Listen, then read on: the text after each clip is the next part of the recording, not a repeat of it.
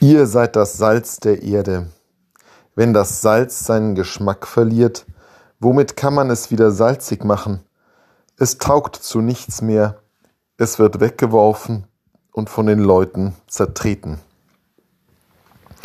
Das Bild vom Salz der Erde ist uns wohl vertraut und doch tun wir uns vielleicht schwer, es zu definieren, weil es doch ein etwas eigenartiges Bild ist, das Salz der Erde. Wozu braucht überhaupt die Erde Salz? Aber es geht Jesus vermutlich hier nicht um eine biologisch-naturwissenschaftliche Frage, noch nicht mal um eine Gartenbaufrage, sondern es geht vor allem um den Vergleichspunkt des Geschmackverlierens.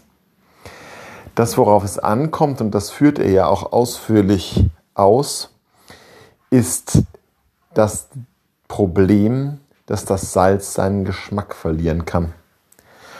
Und was passiert, wenn Salz seinen Geschmack verliert, ist, dass es zunächst seine Erkennbarkeit verliert, dass es eben durch nichts mehr unterschieden werden kann, weil die Salzkristalle so klein sind, dass sie kaum sichtbar sind sondern eben nur durch unsere Geschmacksnerven aufgenommen werden können. Und dann dient es eben auch nicht mehr seinem Zweck. Und das ist wohl der eigentlich entscheidende Vergleichspunkt, dass Christinnen und Christen, dass die Nachfolger Jesu, die nicht erkennbar sind, ihrem Zweck nicht dienen. Unser Zweck ist die Erkennbarkeit. Wir sind dann besonders erfolgreiche Jüngerinnen und Jünger Jesu, besonders erfolgreiche Verkündiger des Evangeliums vom Reich Gottes, wenn wir erkennbar sind. Und wie sind wir erkennbar?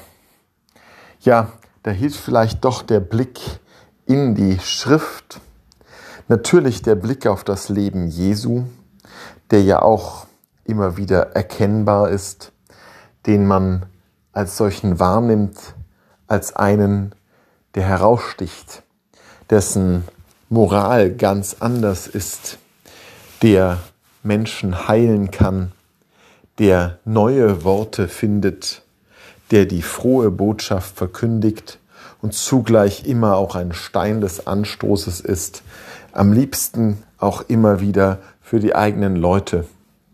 So ist Jesus erkennbar. Aber Jesus ist natürlich ein Vorbild, das für uns alle doch sehr weit weg ist. Aber es gibt auch andere, die erkennbar sind. Es gibt die Großen des Alten, des ersten Bundes, wie Abraham und Isaak und Jakob, wie David, Elia und Samuel die Menschen, die dadurch erkennbar sind, dass sie Gott treu sind, Gott gehorsam sind. Abraham ist erkennbar beispielsweise durch seine Gastfreundschaft, durch seine Bereitschaft, auf Menschen zuzugehen. David ist erkennbar durch seinen Eifer für den Herrn genauso wie Elias oder auch Samuel. Die Propheten sind erkennbar dadurch, dass sie kein Blatt vor den Mund nehmen. Und doch sind das auch wieder nicht die einzigen Existenzformen, in denen Glauben gelebt werden kann. Genauso sind Menschen wie etwa Ruth oder Tobit erkennbar als Gerechte, die zurückhaltend sind, vorsichtig, nicht auftrumpfend und einfach nur ihren Dienst vollziehen. Und auch in den Schriften des zweiten Bundes, des Bundes mit der ganzen Welt, da finden wir auch wieder Menschen, die eben in ihren verschiedenen Charismen doch erkennbar sind.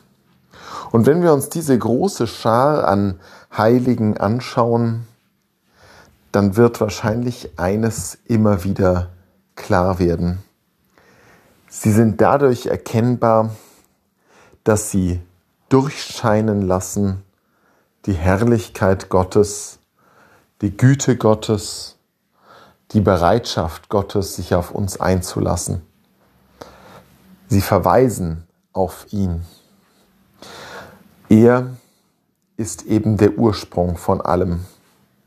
Und wenn wir wieder Geschmack bekommen wollen, wenn wir für andere als solche identifizierbar sind, die zum Reich Gottes gehören, dann müssen wir uns immer zuerst an ihm orientieren, dem, der ganz und gar sich erkennbar macht, dessen Wiedererkennungswert in der Bereitschaft besteht, sich auf uns einzulassen und uns Liebe zu schenken.